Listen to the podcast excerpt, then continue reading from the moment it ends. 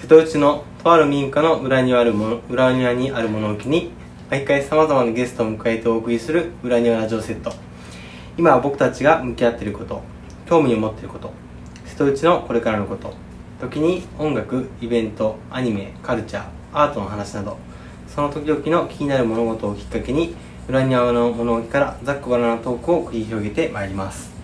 初回のゲストには丸亀港の沖に浮かぶ島手島に I ターンで移り住み、えー活動されている松下さんと松原さんにお越しいただきました。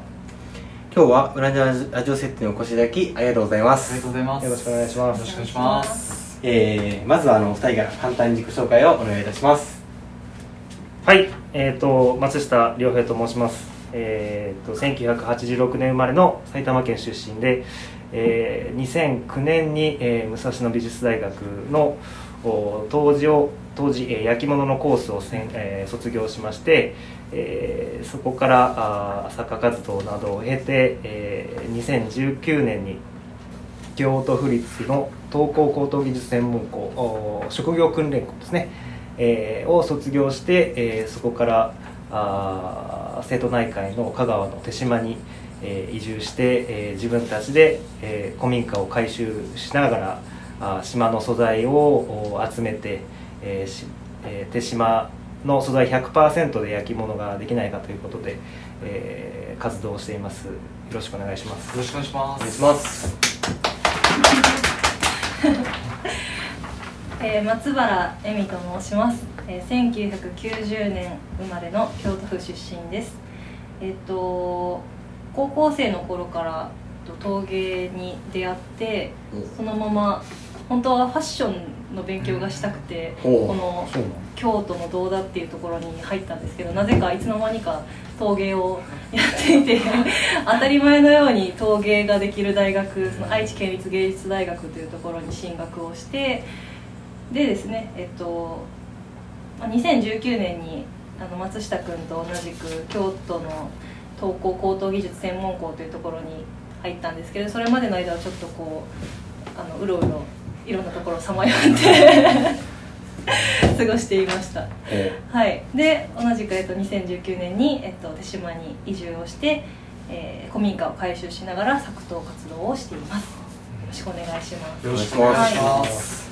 ーなんか早速なんですけど聞い。て僕気になったことがあってあのお二人ともこう大学の頃からあの陶芸というか陶磁とかはい。を専攻されてて、はいはい。であのなんかでも二人ともその職業訓練校でなんか出会われたというか、はい。話じゃないですか、はい。こうやっぱこう大学で学ぶこととその職業訓練校で学ぶことっていうのは全然違うんですか、あー。感覚的には違う。全然違いますね、うん。違いあます。のーやっぱし職業訓練校はそのなんていうんですかね出た後どう仕事していくかっていうところを教えてくれるんですよ、はい。だから結構まあ京都の職業訓練校なんで京都の製陶所、はい。あのー陶芸の仕事場っていうのはどういう仕事場か。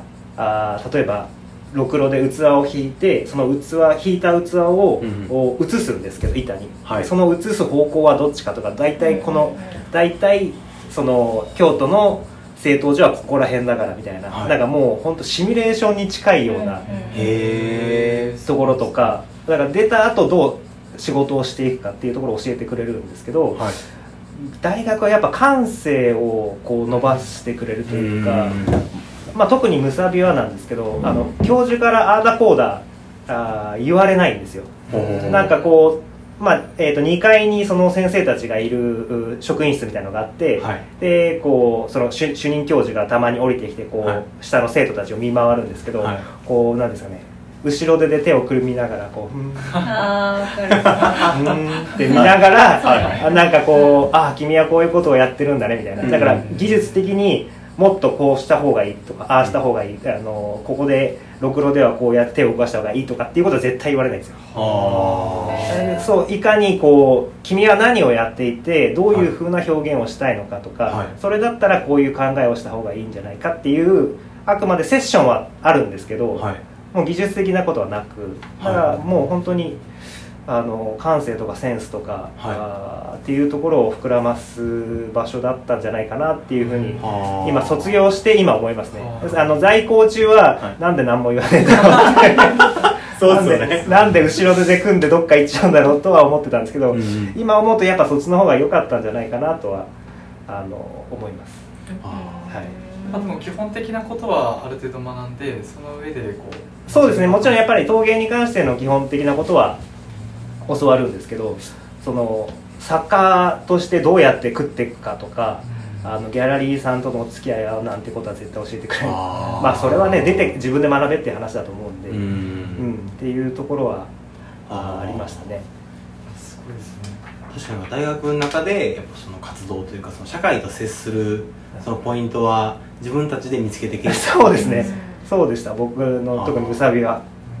職業訓練校はその点やっぱりこうなんですか京都の製陶所とか実際にあとまあ来てる方も社会人経験がある方が多いってことなんですね。そうですね。私たちも社会人そうですね。経験してほとんどその高校から出てそのまま来るっていう人とかはいないああそうなんですね。大学卒業してその後来るっていう人も中にはいるんですけど、うんはい。半数以上はもう全然違う職業とかも陶芸やったことない人とかはが来てやってるっていう感じなのでなんかその結構レベルが差があったりもしたんですけど、はい。その陶芸経験者とうん。未経験者で、はい。なんかすごい面白い環境ではありましたね面白かったね。う323歳が結構平均年齢ぐらい。ん、あそうなんですか？30前後っていう感じやっぱじゃあ大学を出て10年ぐらいはなんかこう何かがあって、そうですね 何かがあって。何かがあって。何かがあって。であの、働いて大体雇用保険が出るああそれそうそうそういいっすね。雇用保険が出るね。あの、うん。もらいながら通えるっていうところもあるんで、うん。そうか。やっぱりこの高等技術専門校はいに行かれようと思ったのは、本格的にその陶芸でまあ仕事をしていきたいと思ってこの学校に行かれたんですか？ねそうですね。あの僕の場合は あの訓練校その職業訓練校に行く前からやってはいたんですね。あの陶芸の活動。を、うん。ただいかんせんの僕ろくろが下手くそで。ほ ろくろがまあそこで独学して頑張ってっていうのも良かったんですけどあの僕こう人から教わってそれをこうなんていうんですかね。自分に落とし込んで、えー自分のものにしていくっていう方が得意なので独学でこはあう試行錯誤しながらっていうよりは。なんで一旦1年間もうパッと教わってパッとこう技術をもらってねえー、と生かした方がいいんじゃないかと、まあ、そんな甘い世界ではないんですけど、うまあ、そっちの方があの自分なりには早いんじゃないかなと思って入りました。ねなるほど。すみません。あのまたちょっとそもそもかもしれないんですけどあの陶芸をやろうと思ったきっかけって何かありましたか？陶芸をやろうと思って。うん。私そのさっきもお話ししたんですけど、中学生の時に私ファッションの仕事したいって思ってでファッションの勉強ができる高校を探してでも公立っていうふうに絶対に言われてたんででそしたらそのこの京都の道田美術工芸高等学校っていうところがあってそこがあの日本画も陶芸も彫刻もなんか8分野ぐらい学べる学校だったんですよ。もちろんファッションも選手もあったんですけどその中でなんか3つ先に好きなもの選んでいいよって言われてその中で私がファッションと彫刻と陶芸を選んだんですね。はでそこでこう1年生の間はその3つを勉強させてもらえるんですけどなんか気づいたら陶芸楽しいじゃんみたいなあはい。でもなんかすすごいもう自然になんか楽しいっていうふうに思うようになって。へでなんか気づいたらやってたしはあ。かなんか明確になんかこういうなんかプランニングではい。こういう、うん仕事をしたいからっていう始め方ではなかったなっていう、なんか気づいたら手の中に残ってたみたいなそうですねなんか めっちゃかっこいい。こう絵とかも描くんですけどこう自分の結果的に今の感覚としてはこう自己表現をすることとあと実際に生きていくために働くっていうことで私の中で一番バランスが取れてるっていうのが陶芸なんですね、うん絵を描くってすごくなんていうのかな。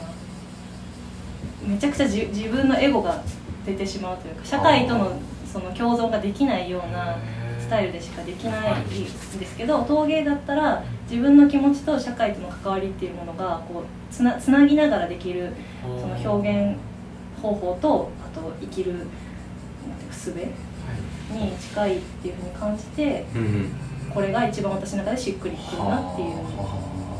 高校の時にもすでに感じいやそれは違う。全然違う。大学卒業してもそんなこと思ってなかったです。本当に今振り返ると、あのだから今陶芸が続けられるというかなんで今続けると思ってるんだろうっていう、うん。結構博打な世界でもあるとは思うんですけどっていう感覚うですね、そうなんです。そう。ここで。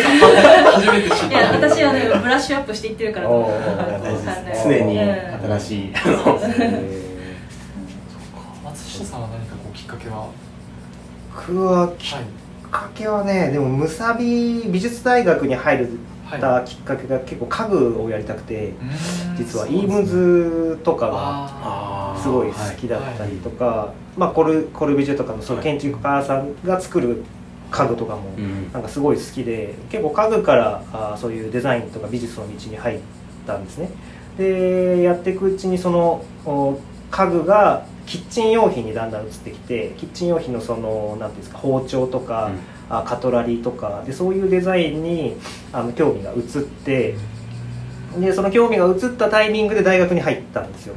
で大学に入った時にそのデザインってどうしてもやっぱし、えーっとね、そのスケッチだとか、うん。そのデータ上のデザインにになってしまうところもあるじゃないですか、うん。だから大学のうちはやっぱしその自分で物を実際作るっていうのを経験した後にデザインの世界に入った方がいいんじゃないかなと思ってあの陶芸を専攻したんですよ。ああそういう流れなんですね。そうそういう流れなんです、はい。で陶芸をやっていくうちにやっぱ陶芸ってなんていうんですかね陶芸教室とかがこれだけこう全国に普及してるっていう要因の一つだと一つでもあると思うんですけどやっぱしこう人がこう触るとその形になるじゃないですか。はいで木工とか特にガラスとかなんかもやっぱ熱いから触れなかったり木工だとね手でどうやっても、うん。まあどうやってもってわけじゃないけど あの形が変わらないじゃないですか。はい。でそれにそれに対して陶芸はあのもう自分が握れば握った形になるし、もう本当にその自分の思いがそのまんま形になってくれるからやっぱ面白いって多分思いやすいんだと思うんですよ、うんうんうんうん。きっと。でそ僕もそこにはまりましてそのわ罠じゃないですけどその陶芸にはまりましてああこれは面白いなと思って。でただ一旦大学を卒業した後デザイン事務所に京都のデザイン事務所に入ってそうなんですか？そうなんですよ。はないデザインの仕事に携わりもしたんですけどやっぱしなんかこう自分の手で作った方が面白いなと思って、うんでそのデザイン事務所を辞めて作陶活動に入ってはい。じゃあもともとじゃあ一回卒業された後はデザイン事務所で主にそのクライアントさんから受ける仕事をこう、まあえー、とされてたっていう感じで自分で表現するというかはそうですね。ちっちゃいデザイン事務所だったんでもう社長が全て。で僕も別にデザインの仕事をしてたかというともう正正デザイナーのアシスタントみたいな感じだったんであのーまあ、お昼の間は本当下働きというかなんかカフェの仕事したりしたんですよ。そのそのデザイン事務所が、まあ、あのビルを持ってまして、まあ、小さいんですけどでそのビルの中にカフェも入っててで僕が入ったタイミングでカフェの店長が辞めちゃったから松下君ちょっとカフェの店長やってくれないかなみたいな。そうそうそう。でカフェがカフェの営業時間が終わったらあ事務所に上がってそのアシスタントをするみたいなあの生活をしてまして。めっちゃ長いんじゃないですか？就業時間というか。いやめっちゃ長いですね。あの彼女もそうなんですけどまあまあブラックなところにそうですね。そう。終電逃してな小田国まみれた会社で。なんで私こんなことしてんねやって。そう。ね。そう。あのその京都の市街あししあの中心地だったんですけど、はい。僕の。で、えー、とき北の方に住んでて僕が、はい。でその、しゅえーデザイン事務所の仕事が終わって、えー、とご帰ってご飯を食べる時間がもったいないから自転車で自転車をこぎながらおにぎりを食べて夜食あ夕食を済ますみたいな。っていうことがなんか結構続いたりして、はい。いやこれはなんか体的にもしんどいしなんかやってることも僕には合ってないなっていうふうに思って、まあそれやめちゃったんですけど。あーなるほど体壊しますよね。いやーそうですね。本当にあの不整脈も白髪も出ましたね。あの時はいやいやなかなか大変でしたまあまあそれそれはね。まあそういうきっかけもあって何かちょっと一つ島にこう行こうとか思われたきっかけだったんですかね。いや それはま結構多分10年ぐらい前にそこから島に行くにはならないですよね。まあ一旦もう練りに練ってますね。10年前だとよよくぞ来たのに。満を持いやでもしてるなんかそんだけ大変な経験をされてたらなんかこうちょっとこういろいろ考え直すきっかけとかもあったのかな。なんかそういうことがあってでなんか人生ってなんだろうっていうふうに思うようになってそしたら私の場合はその私の、まあ、友人がその京都の訓練校に来年入るんだっていうふうに聞いてうん。あそんなんあるんやっていう。で私京都出身なんであじゃあ私も来年行くわっていうのですごいあめちゃくちゃ軽い、はい。仕事辞めていくわって そんな。あでもあの受験のその時期が終わったんで、まあ、はい。1年間はまあ普通に働いて、はい。あのもう受験してもうそのパッて行って。じゃあその友人とは1年ずれて？あそうですね。先輩に当たったんですあーなるほど。けどはい。でそそうですね。きっかここに来たきっかけではうん。ないです。悩んだこと。まずだからその商業訓練校に行ったきっかけが本当こうひょんなことからみたいな感じですよね。たまたま聞いたから行っそうですね。たみたいな。飲み屋でなんか私の 飲み屋。えいいじゃんって私も行くって。軽いこうテンポでいけるのいいですね。ちょっと軽いテンポで行き過ぎてたせいであの瞑想をしてたところが あるんですけどなんかでも今実際に僕その今日お二人とお会いするの初めてなんですけどあの3人ではい。移り住んでこられたみたいなのをこうふんわりお伺いしてて、はい。はいでその3人がその職業訓練校でこう出会った人3人っていうふうに聞いてるんですけどなんかなんていうんですかね意気投合した感じなんですか？そのそこでこうああどういうきっかけがあいつと意気投合はしてないんじゃないいや多分みんなそれぞれあ行こうって思っていやでもそれぞれあまああの中心ですし、うん発起人は間違いなく高村君あそうなんですかはい間違いなく僕らのリーダーであり、はいあのご意見番であり、門外漢であり、はい発起人は全て高村君なんですけど、はいまあ彼とその訓練校で出会って、はい。最初ねあのね、えっと、僕俺国作りたいんだよねみたいな。ほう。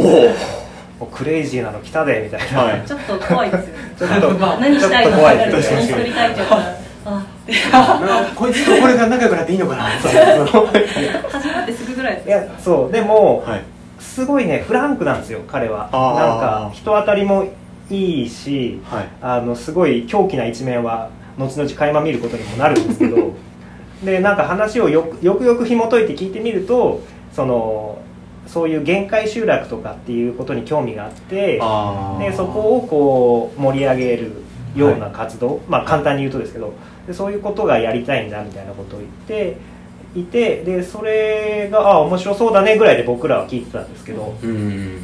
で僕自身もその訓練校在学中に、えー、と丹波丹波焼きっていはい。う焼き物があるんですけど、で丹波焼きは、まあ、京都から近いんでちょっと遊びに行ったことがあって、でその丹波焼きの里ってその窯元陶芸屋さんがいっぱいいるんですけど、うん。その陶芸家さんそれぞれがお店を持ってるんですよ。うんうん。で結構それってあの焼き物の里としては珍しくてなんかこうなんですかねアンテナショップみたいなのが、うんその里にいくつかあって、うん。そこにその焼き物の、お作家さんのものが集まるっていうことはよくある話なんですけどじゃなくて作家さんそれぞれがあのコンセプトを持って作った自分のお店うん。っていうのを持ってるっていうのがなかなかなくて、面白いですねそれ。そうですよね。楽しかった。そうでつまり来た人はその作家さんのお作家さんが作ったお店に行って作家さんが作ったものを買うっていう、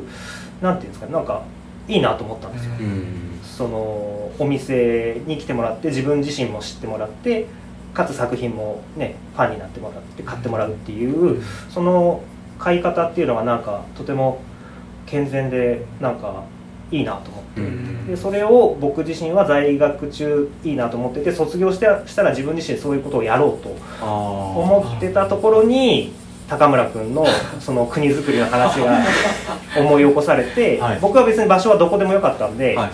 ああじゃあまあ島でやっても面白いかなと思って、うん。ああじゃあ俺も行っていいかなっていう話になって行ったっていう感じですね。今はその島手島でその今おっしゃったそのショップを作ってるってことなんですか？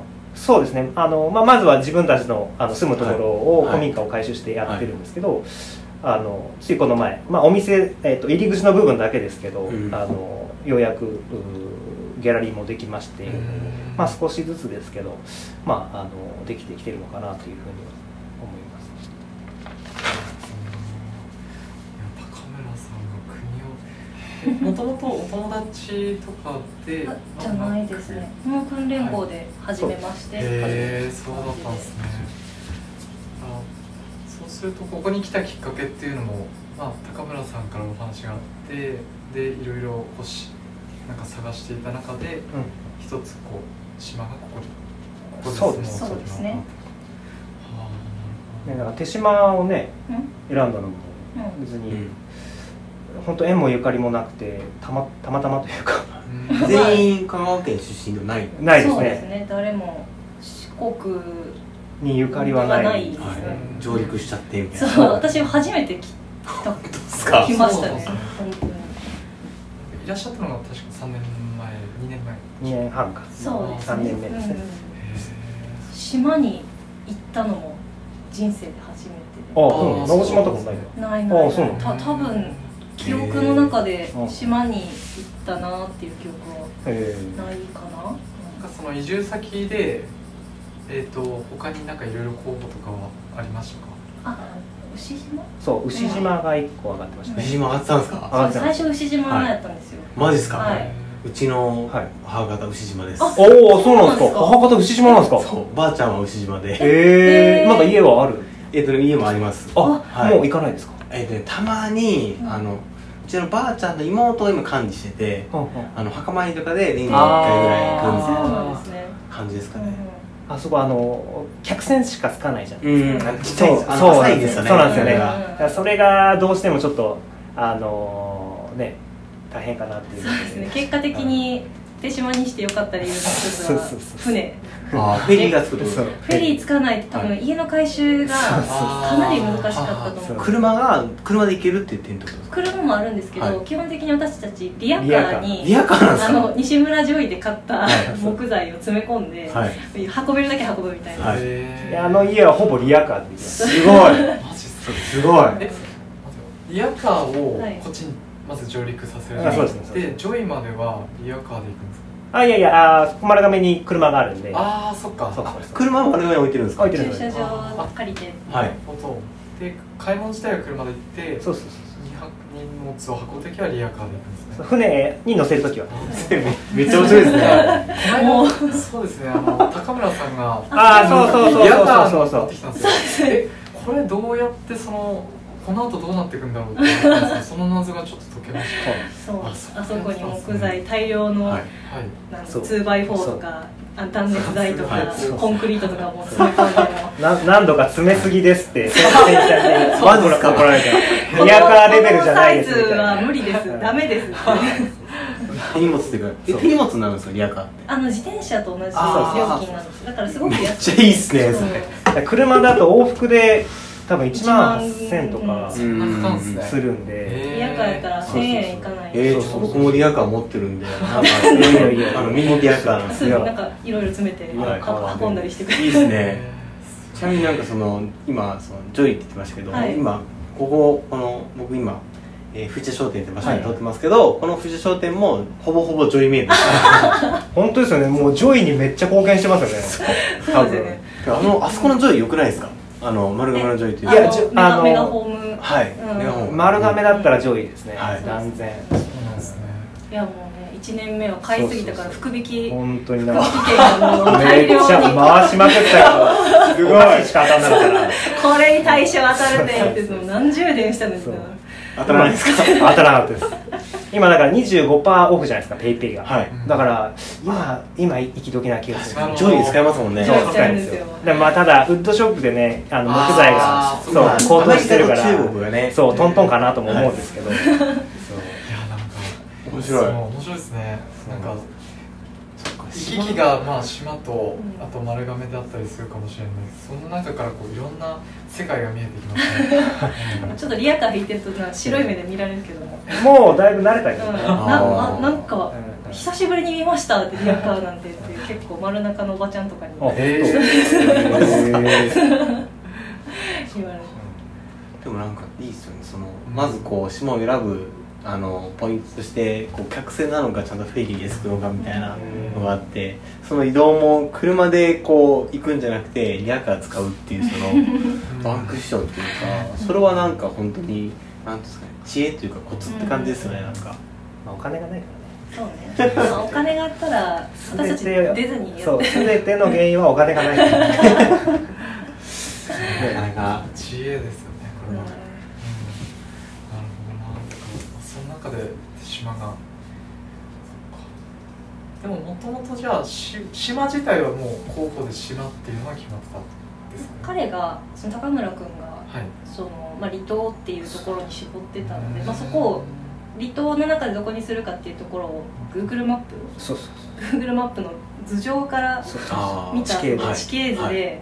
なんか自分にあ自分が理想としてる地形図の島をこうアース写真でこう探し回って。そうですね。こうストリートビューじゃないんですね。すごいですいや Google アースストリートビューはねもうないんですよ。あの誰も映してないんですよ島を、はい。実はこうアースってこう俯瞰図だけでそうそうや山の形で決めたっていう、へすごいですね。ままず地形となんか、えー、と離島島って結構こうなんですか山でこう切り立ってるところが多いじゃないですか、うん。でそこの斜めのところにこういわ、えー、と家があるみたいな、はい。じゃなくて手島は結構平野があったりしてその平野がなんか良かったみたいで,、うん。でその平野がある島っていうのと、あとまだそういう産業とかがはい。入っていないような島、はあっていうふるいにかけてでいくつかこうピックアップした中の一つだったんです、みたいなんですけどでそれでそのピックアップしたものピックアップした島に実際行ってみてあとはその空気感とか、うん。その人の感じとかっていうのを感じた中で選んだっていう感じですね。すごいですね。選び方も結構独特ね。え独特ですよね。初めて聞きました。後々教えてもらったもんなどうやって見つけたかそうだ Google マップとあのほらなんか小学校で教わる社会の地図みたいなのあるじあの地図帳。地図記号みたいなのが書いてある。あーはい。あれとかを持ってきてこうやってなんか見てるんですよねああここがいいなみたいなあ何見てんのみたいななんか高村さんにもめちゃめちゃ応援したいいやいやぜひまた別の機会でですゲストに来てもらいたいですねそうっすねでもじゃあそうやってこうその香川の手島を選ばれたってことなんですねなるほど今はじゃあ古民家のこう改修と、まあ、ギャラリーができてきたっていうところで、まあ、これからその古民家を今今の段階ってどんな感じでしたっけ？今ははい。居住スペース？その結構大きい家なんですけど、田の字のその田舎のお家にある田の字のその空間と離れるのかな？なんかもともと倉庫かキッチンかよくわかんないボロボロの場所があって、まあ、そこを居住スペースにしようっていうふうにほ改修をして、まあ、ちょっと増築もしたんですけど、今そこに手をつけていてようやもうもうすぐ完成？もうすぐ住めるかなっていうところまでやってきたんで。今はどこで住んでるんですか？今はですねあの港のその丸あ手島の港の近くにあるその一軒家があるんですけど、はい。そこをあのちょっと貸してもらっていてじゃあその住んでるとこと手を挙げてるその家っていうのは別ってことなんですか？そうです。そうですまあまあでも歩いて3分ぐらいなんで。めっちゃ近いですね。めっちゃ近い、はい。はい。よいよ居住開始がもう目前に。でそうなんですすね。そうなんです。やっと。エアコンないと多分ちょっとね住めないけど。暑すぎて。インフラインフラというかそのベースの設備ですよね。そうですね。エアコンもじゃあ上位で。エアコン。は上位じゃないかな。エアコン確かに言ってるけど。上位かなジャパネでもかっこいいの欲しいな。かっこいいのかっこいやいやさせっかくさかっこいい家になってさ、まあね。まあなんかエアコンだけなんかなんかや重たいのまあ大事ですよ。ちょっと、うん大事大事。結構でかいですよね。エアコンってね大きさがね。うん。頑張って隠しましたけど。そうそうそうやっぱルーバーで隠すすごい綺麗ですあれ。うん。ちょっとまあ後でこれあのコツがあるんで言いますね。いろいろちょっとこうね失敗もあって。あそうですか。え自分で取り付けたんですか？えっと取り付けはあの中学校の同級生が電気屋におでおその部活のチームメイトだったんですけど、はいはいその子にそのこの配線というか照明と、うんはいはい。そのエアコンをつけてもらって、うんうんエアコンはなんか難しそうですよね。そうですね。結構いいね。YouTube とかで見たりなあしてるんやけど、まあそのそうもう地元ネットワークですよね。ああいいですね 僕らもその DIY で作ってるんで家を、うん。もう本当に至る所至る所で壁にぶつかって至る所で穴に落ちるんで本当に。そのあああの例えですああそうです。ね だからもう本当に立ち止まっては YouTube で調べネットで調べ YouTube で調べってしながら、うん。さささっき聞いたその YouTube がはい。ビッグローブの契約でたくさん見えるっていうのは、そこにもすごいこう生かされてるってことなんですか？あんまでも生きてはいるよね、そう、うん。今は生きてるかな、うん。最初ははい。ただただ見たいがためって、そう作業用 BGM 気づいたらそっちの方にも役立ってたみたいな。結果的に。結構その回収というか DIY の動はい。画をいっぱい載ってるもんなんですか、いっぱいめっちゃ載ってますよ。おめちゃめちゃ。大体大体、あの YouTube で載ってます、うん。へえ困ったらそもそもそのなんでしょう。何かこう物を作るとかっていうこと自体はこっち来て初めてぐらいですか？あ家作りは初めては初めてだよね。完全に。あのあの丸のこ使ったのも初めてです。ああそうだったんですね。笠丸君があのけん芸大の建築なんですよ。あそうなんですか？はい。あいつ芸大なんです。いいとこそうなんですよ。芸大って言われたらやっぱそう。やっぱ全員コンプレックスを持ってしまう美大出身は芸大にコンプレックスがありますよ。このね。水戸黄門のこの陰謀ですから。ねそうなんですねあってなんか下手なこと喋ったらバカにされるかもしれない。あそうなんですか？あのねどこ大学なんですかって時に美大って言うんですよ。芸大とは言わないんですよ。あそうなんですね。芸大芸大っていうと日本で唯一はい東京芸大なんですそうなんです。よそっか。武蔵野美術大学だし多摩美術大学だああそっか。まあ大阪芸大とかもありますけどそうですね。ねでも芸大って言ったらもうもう代名詞ですから。芸の字が違うから。うんそうなんですよ。あの難しい感じですよね。もうねそっか。芸大の建築は。であの高村君のなんだっけ先輩か友達かがあの言ってた言葉らしいんですけどなんかその人もすごい多浪して芸大に入ったらしいんです、うんで芸大に入って良かったことはって聞かれたらその設備とか、うん。あの学費とかじゃなくて、あのび次第に行ってたらあの失えなかったでん違うな。次第に行ってたらずっと持ち続けたであろうその芸大へのコンプレックスがなくなったこと 芸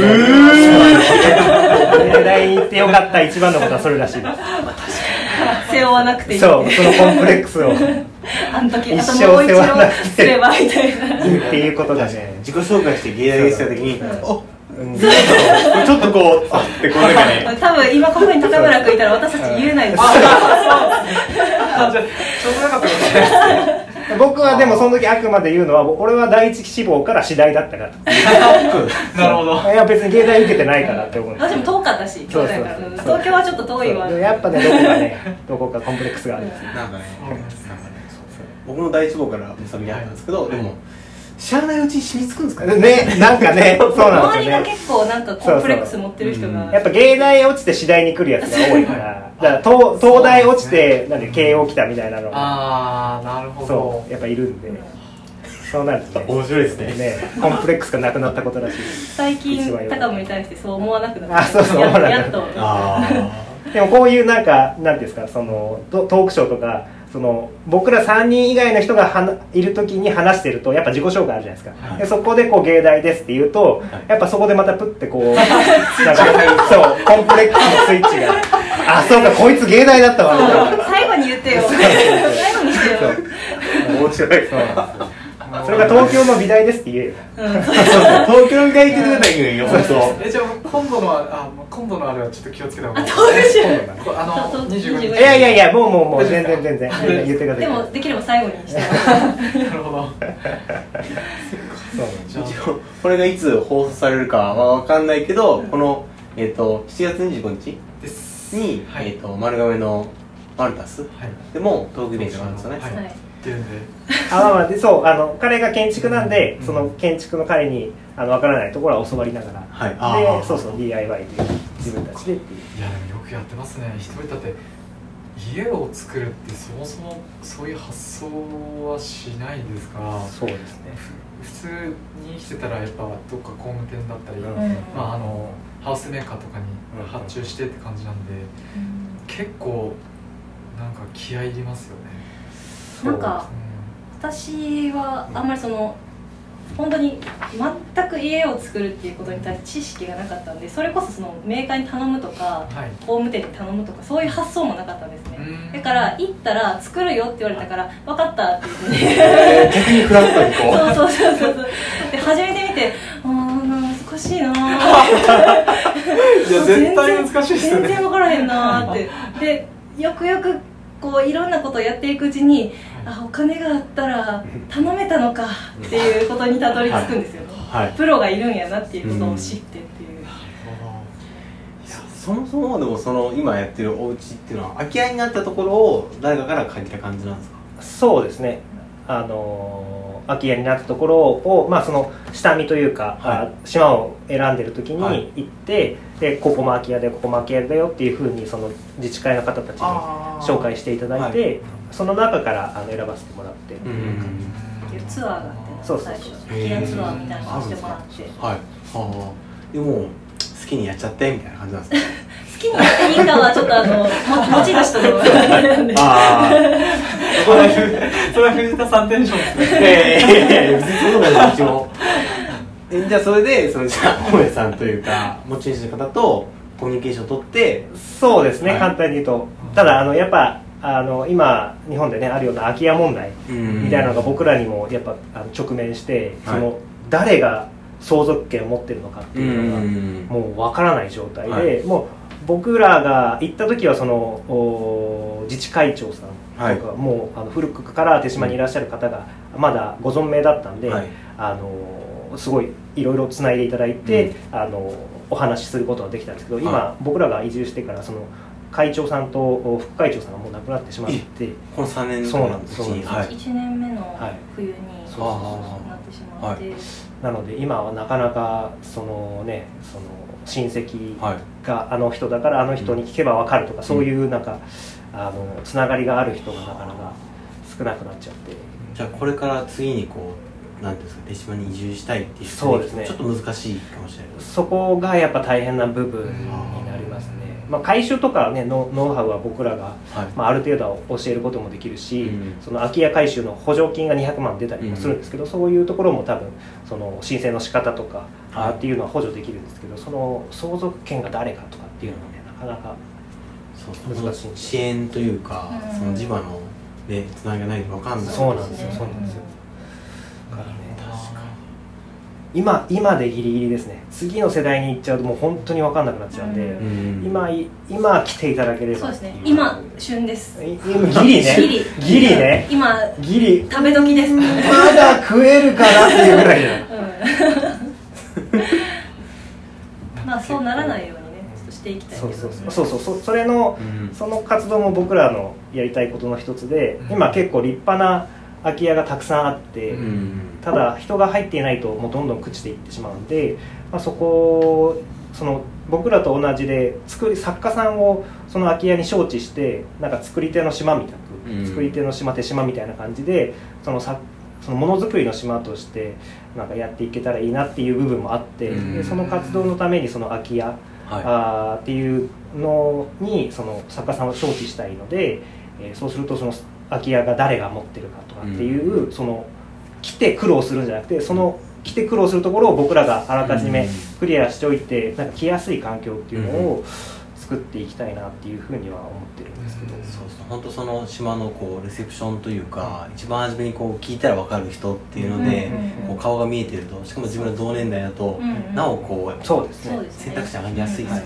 こう。ん。じゃあこれからも結構島でやりたいことはたくさんちょっと山積み。そうです。ねなのに家ができてそうなんですよ。基盤がないっていう。そうなんですよ。まずまずまずまずそこからまずまずそこからまずそこからって言いながら2年半経ってますからちょっとそろそろそろそろもうやめへんとねってねいうねいやいや。うそれはあれなんですか？こう永遠に手をかけれちゃうから。それともいや違いますよ。はい。もうあの住めないっていう、うん。まだ住めない。まだ住めないっていう。はい。ライフラインが整そうそうそう。あってないんで。はい。まあ、住もうと思えば、まああのお風呂も一応借りれるところもあるし、はい。まあ、トイレは港に行けばいいんで、はい。寝泊まりすりゃはい。行けるんですけど、はい。まあ、やっぱそういうんじゃないじゃないですか。そ んなサバイバルをするそうそうそう。ね寝に帰ってるだけそうそうそう。なんでやあっぱある程度ねしっかりできてから移りたあ、いんで、うん、上下水道は？えっと浄水だけですね。下水はないんで、はい。あの浄化槽を自分たちで作ろうっていうほう。ほうほうほうことになってもう自分たちで穴掘ってちょっと見させてもらったんですけどすごい穴でしたね。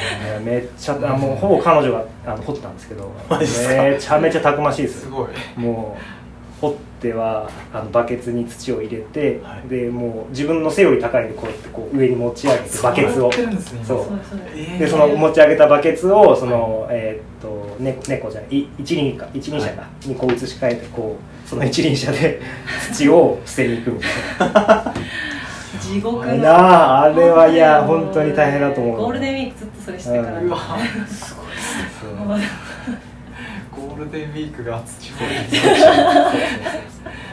なんかむさみの先輩でこう穴を掘る人がいてうん。